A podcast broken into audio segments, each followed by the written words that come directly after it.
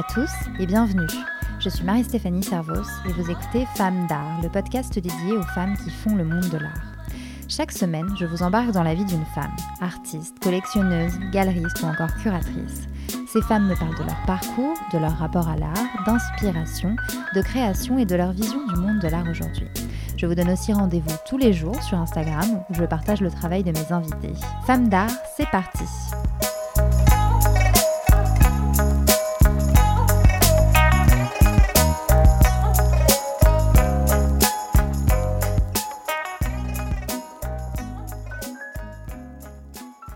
Cette semaine, je reçois l'artiste pluridisciplinaire Cali Granier. Cali est française, mais elle vit depuis plusieurs années à Santa Cruz, une ville proche de San Francisco. Elle se définit comme une bio-artiste, c'est-à-dire qu'elle concentre son travail autour de la biodiversité et de l'environnement, un thème présent dans ses œuvres au sens propre, comme au figuré, puisque Kali utilise des matériaux d'origine organique dans ses créations. Mais Kali est aussi la cofondatrice de Loud Spring Art, un art tank écoféministe qui œuvre pour la défense de l'environnement et des droits des femmes.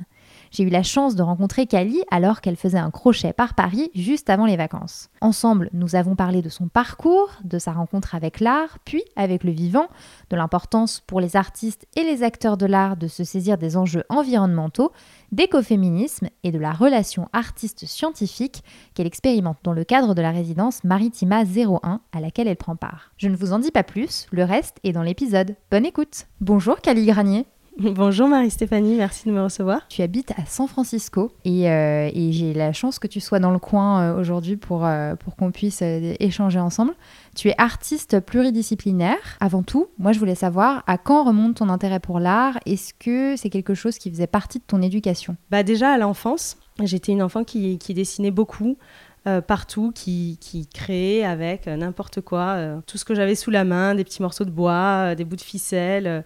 J'ai fait aussi beaucoup de poterie. j'avais un, père un, peu collectionneur, ma mère pas du tout. Et j'allais régulièrement dans l'atelier d'une, d'une peintre où je pense que ça a encore plus développé ma, ma sensibilité à l'art et, et, à la matière. et ensuite, plus tard, j'étais très intéressée par la typographie et le dessin de la typographie. Du coup, euh, j'ai fait euh, les sacs Penningen à, Paris. Euh, et en sortant de là, j'ai monté ma propre agence de création graphique. Et en parallèle, je continuais à développer ma pratique artistique à travers la peinture, le dessin, le collage.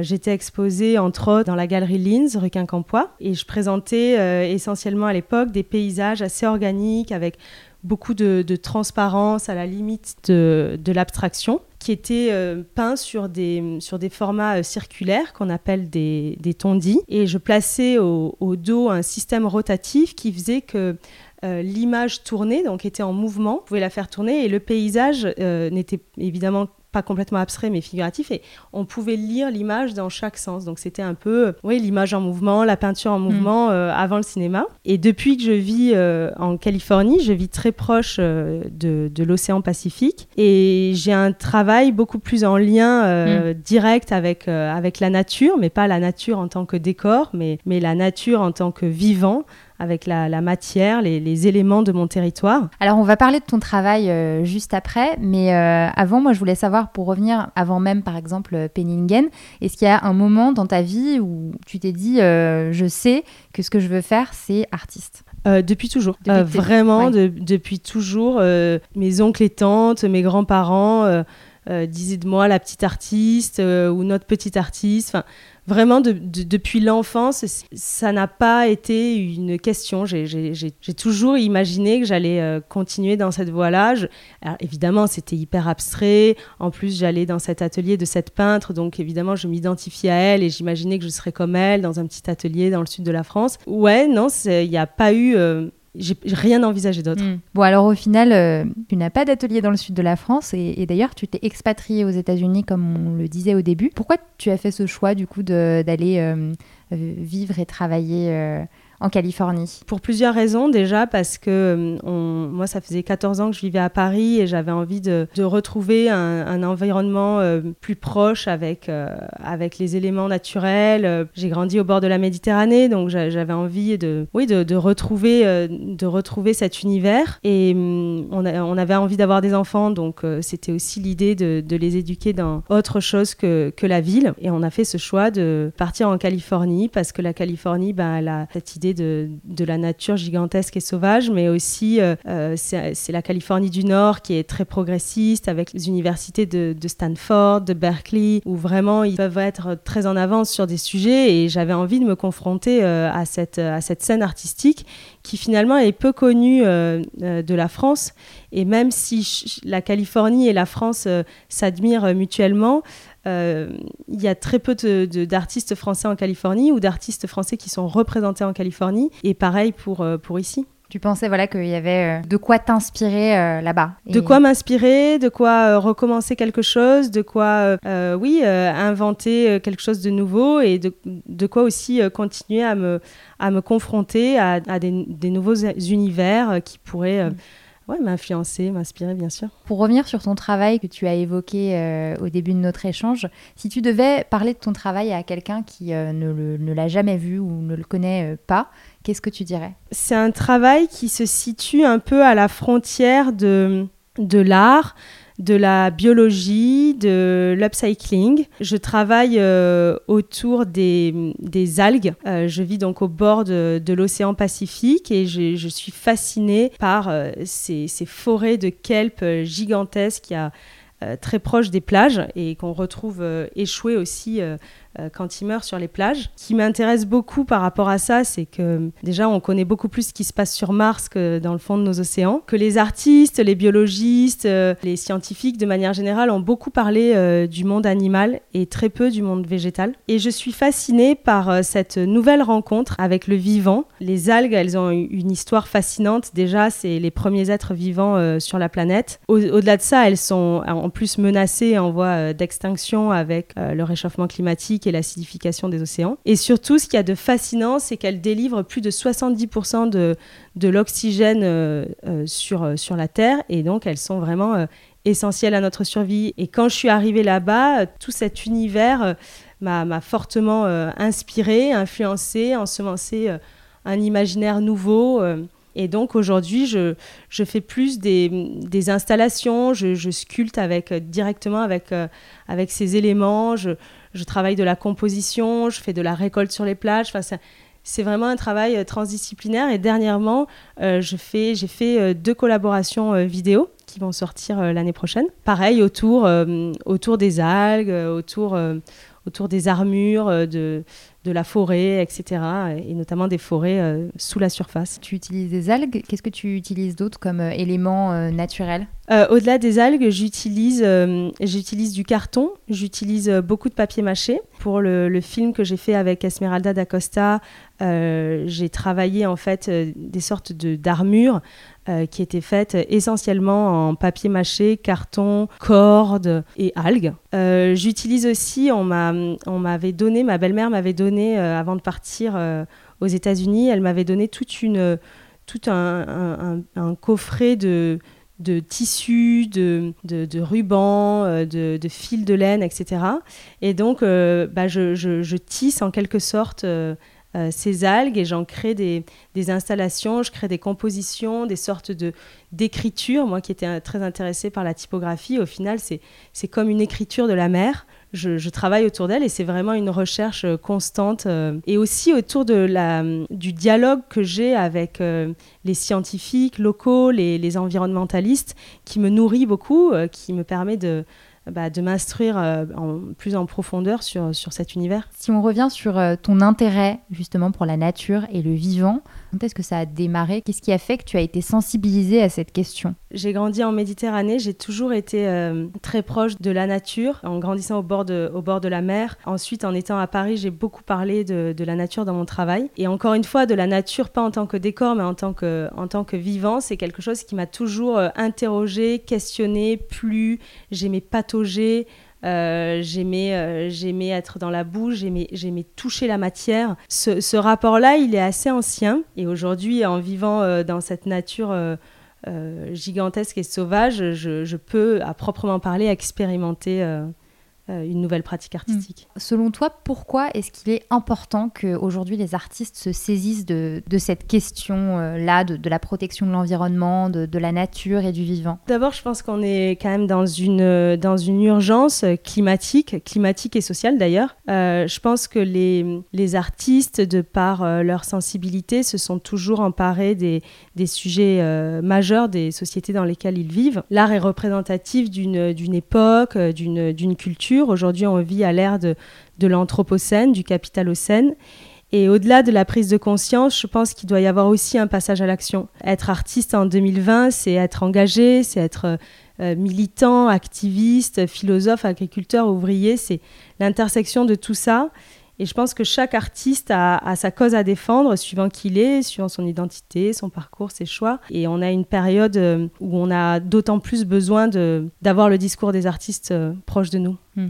Alors, comment faire pour s'engager justement? Il faut s'engager, il faut militer. C'est à travers euh, le, travail des artistes, à travers euh, les matériaux qu'ils vont utiliser euh, ou à travers le message qu'ils veulent faire passer. Oui, je pense qu'au-delà de la manière de créer, en effet, ça serait peut-être intéressant de, de, se poser la question comment un artiste aujourd'hui, en 2020, crée avec des matériaux peut-être plus organiques, comment un artiste fait attention ou le monde de l'art, hein, de manière générale? Je ne veux pas mettre ça sur les artistes, mais euh, comment on essaye de, polluer moins finalement, comment on essaye aussi de, montrer l'exemple. Et après, euh, être militant, être activiste aujourd'hui, euh, enfin en France, c'est vu d'une manière où on va dans la rue euh, manifester, mais, mais, mais, ça passe par toute autre chose. Ça passe des fois juste par tout simplement euh, avoir une conversation avec quelqu'un, avoir une conversation avec un membre de sa famille et, échanger là-dessus et en parler. Et aussi peut-être euh, les prémices de ça, ça serait ouvrir ses yeux et regarder, regarder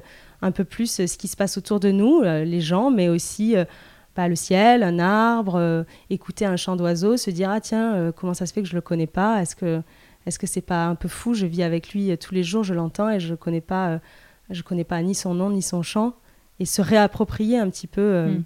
Tout ça. Tu parlais tout à l'heure de travailler en collaboration avec des scientifiques notamment. C'est ce que tu fais dans le cadre de Maritima 01, une résidence que tu as intégrée?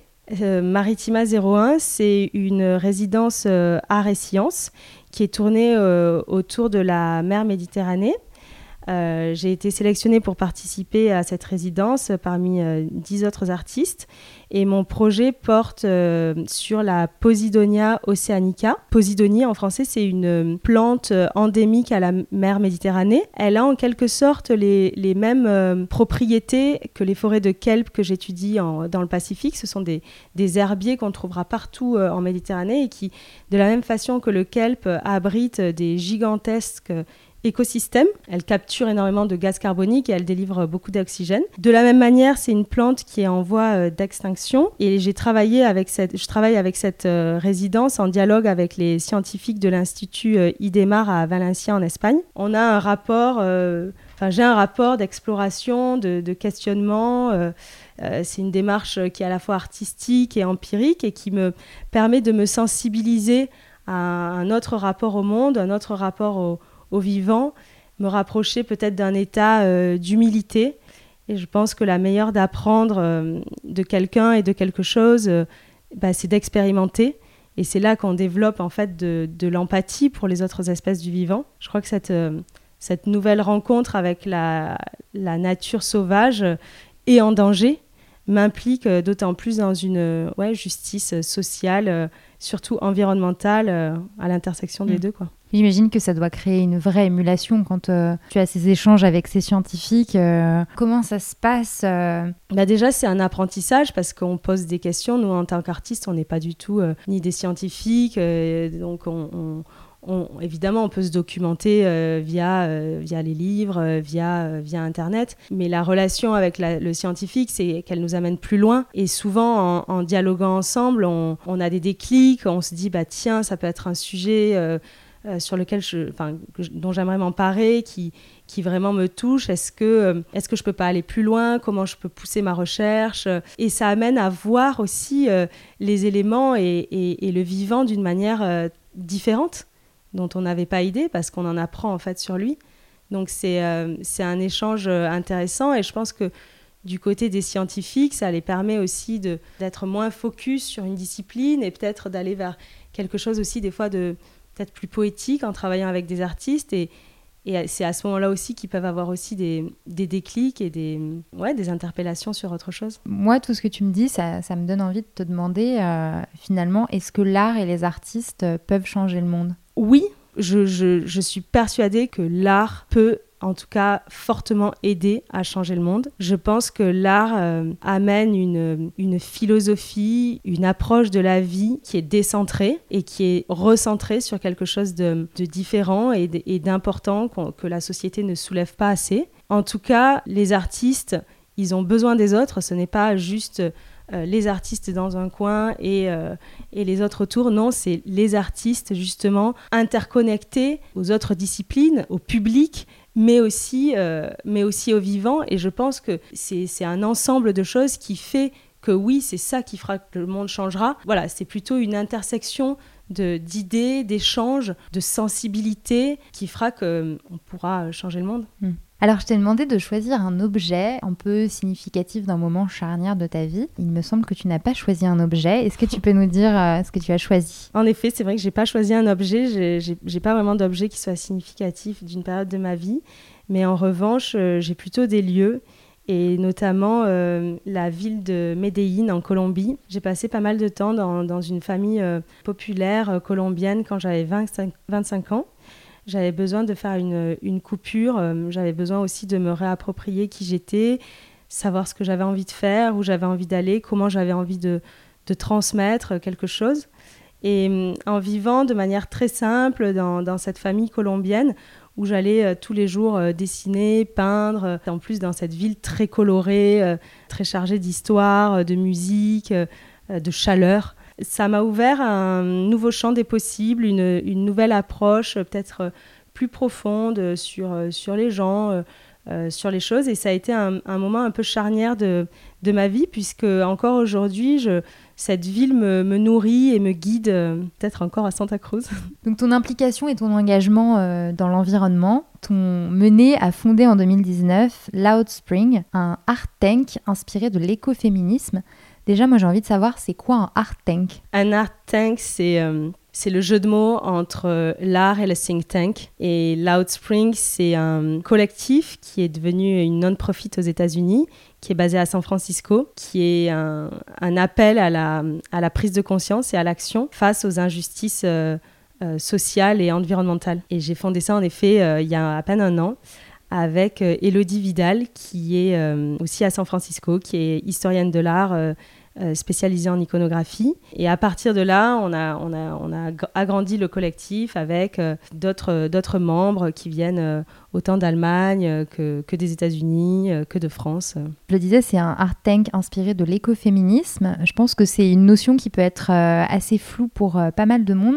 Est-ce que tu peux nous éclairer un petit peu c'est quoi l'écoféminisme? Historiquement, l'écoféminisme, c'est euh, c'est la convergence des luttes, c'est la convergence des luttes du des droits des femmes et de l'environnement. Aujourd'hui, nous, euh, ce qu'on propose avec Loud Spring, c'est de revendiquer un nouveau modèle de société qui fonctionnerait comme un écosystème durable, respectueux et équitable euh, entre la nature et les humains, mais qui revendiquerait aussi un nouveau modèle d'événement artistique c'est-à-dire que euh, ça serait plus euh, seulement des artistes et des expositions euh, dans des lieux d'art à proprement parler, mais essayer de de ramener ça dans l'espace public, euh, sur des plages, euh, créer des événements euh, collaboratifs, participatifs avec, avec un public beaucoup plus large, qui n'est pas forcément le public des galeries ou des musées. Et au-delà de ça, l'idée, la, la, créativité qu'on doit avoir et l'innovation qu'on doit amener, c'est ce que je disais au début, c'est comment présenter des artistes, leurs œuvres, avec peu de moyens, être créatif à ce niveau-là et ne pas polluer. Alors du coup, comment ça se passe euh, concrètement? Parce que ces événements, donc euh, il y en a certains qui ont déjà eu lieu. Euh, est-ce que tu peux nous raconter du coup où ça s'est passé? Qu'est-ce qui s'est passé? Et, puis quel retour vous avez eu en fait? Alors le premier événement qu'on a fait, c'était à San Francisco, dans la Main Library de San Francisco, pendant la Night of Ideas. C'est une nuit d'idées, de débats, de panels, de de conférences, de talks qui est organisée euh, par le consulat et les ambassades françaises. Et donc c'est euh, une nuit de débat avec euh, les scientifiques, les environnementalistes, tout un tas d'intellectuels, de, philosophes de, la région, de la Bay et qui viennent pour échanger avec un public. Donc évidemment, l'entrée est gratuite. Euh, la Main Library, c'est une, bibliothèque euh, publique. Et nous, on, avec Loudspring, avec notre collectif, on a, on a fait une performance participative et collaborative avec le public où on leur posait des questions sur euh, qu'est-ce qu'ils avaient envie de changer. Et l'idée, c'était vraiment d'engager un dialogue avec eux. En effet, pendant cette nuit de débat, c'était vraiment les scientifiques qui parlaient. Et nous, ce qu'on avait envie aussi de, contrebalancer à travers cette, cette performance, c'était leur poser la question et d'engager un dialogue avec eux. Donc ça, c'était notre premier euh, Art Happening. Et aujourd'hui, ben, on, a, on a aussi euh, travaillé avec le gouvernement de, de, San Francisco et la partie euh, environnement, où on a travaillé sur un hackathon. Là, on est en train de voir avec eux pour travailler sur un événement sur une plage où il y aurait une récolte des déchets de la plage, un nettoyage de la plage, et à partir de là, euh, avec tout un tas de, collectifs artistiques, comment créer une œuvre euh, collaborative avec, euh, avec le public et, ses déchets, et entretenir pareil une conférence, un dialogue avec les gens. Et, puis dernièrement, c'était c'était le Covid-19, donc mm. nous avons commencé des événements online, virtuels, notamment avec la Cité Fertile, où le thème c'était Polarize, c'était euh, comment parler des droits et des non-droits du vivant. Et donc, euh, bah, c'est autour de, tables rondes, d'interviews d'artistes, euh, de vidéos. Alors, de tous ces panels, de toutes ces conférences, de tous ces événements, j'imagine que derrière, il va y avoir un passage à l'action avec peut-être des propositions plus concrètes. est-ce que tu peux nous en dire plus? Oui, bah justement, euh, c'est ce qu'on est en train de mettre en place avec euh, le gouvernement de San Francisco, avec euh, d'autres institutions. là, on est en train de, de, travailler sur la thématique de Black Lives Matter. qui va être une collaboration avec la Saint Joseph Art Society de San Francisco, où justement euh, nous allons euh, organiser une rencontre euh, en espérant qu'elle soit pas que virtuelle avec les circonstances actuelles. Mais oui, justement sur, sur ces thématiques-là, pendant les élections américaines, l'idée c'est de, de contrer un peu tout ce qui se passe en ce moment de, de, très négatif sur, sur ces thématiques-là aux États-Unis et d'engager le dialogue de plus en plus et d'être, loud, quoi, d'être, d'être bruyant au maximum et s'emparer de, de ces sujets et surtout, et surtout, donner la parole à ces communautés. Donc alors vraiment un engagement euh, environnemental, social aussi, avec euh, le, féminisme dont on a parlé tout à l'heure, l'écoféminisme, et euh, la défense entre guillemets de, des minorités. Exactement. C'est vraiment une intersectionnalité entre la justice sociale et la justice environnementale. J'ai une, une, question que je pose à toutes les femmes que je reçois dans ce podcast. Quelles sont les femmes du monde de l'art euh, que tu admires ou qui t'ont inspiré euh, à suivre cette voie ou qui t'ont inspiré dans ton parcours? Il y a Rebecca Horn pour sa sensibilité, euh, son rapport au corps, son, son, rapport au vivant, pour l'étrangeté de, de, ces créatures hybrides. Au-delà de ça, son, son expérience à la maladie, euh, me touche beaucoup, me fait écho. Et euh, oui, c'est quelqu'un qui qui m'inspire, que j'admire. Je peux aussi parler de, de Berthe Morisot sur une autre époque, mais qui a quand même été et qui s'est imposée comme euh, la première femme du gang des, des impressionnistes. Au-delà d'être une mère, une peintre d'avant-garde, c'était avant tout un moteur et un lien très précieux pour ce mouvement artistique. Elle faisait beaucoup de dîners, de, de rencontres qui a engagé le, débat et la réflexion. Et je, pense qu'elle a, oui, fortement euh, marqué l'histoire de l'art. Et j'aimerais aussi parler de, Tania Moreau, euh, dont j'admire le travail, j'admire sa, capacité à se réinventer. J'ai représenté d'ailleurs son travail euh, à San Francisco et dans la Bay Area il y a, il y a deux ans. On a une, relation vraiment amicale. J'aime, j'aime sa jeunesse intemporelle. oui, elle a une profondeur qui me touche. Je pense que c'est, c'est une grande artiste contemporaine de notre époque. Mais merci à toi, Cali. merci, Marie-Stéphanie. Et voilà, Femme d'art, c'est fini. Merci beaucoup d'avoir écouté cet épisode. S'il vous a plu, n'hésitez pas à me le dire en mettant un commentaire ou une note sur votre plateforme d'écoute préférée. Quant à moi, je vous dis à la semaine prochaine pour un nouvel épisode et à tout de suite sur le compte Instagram de Femme d'art.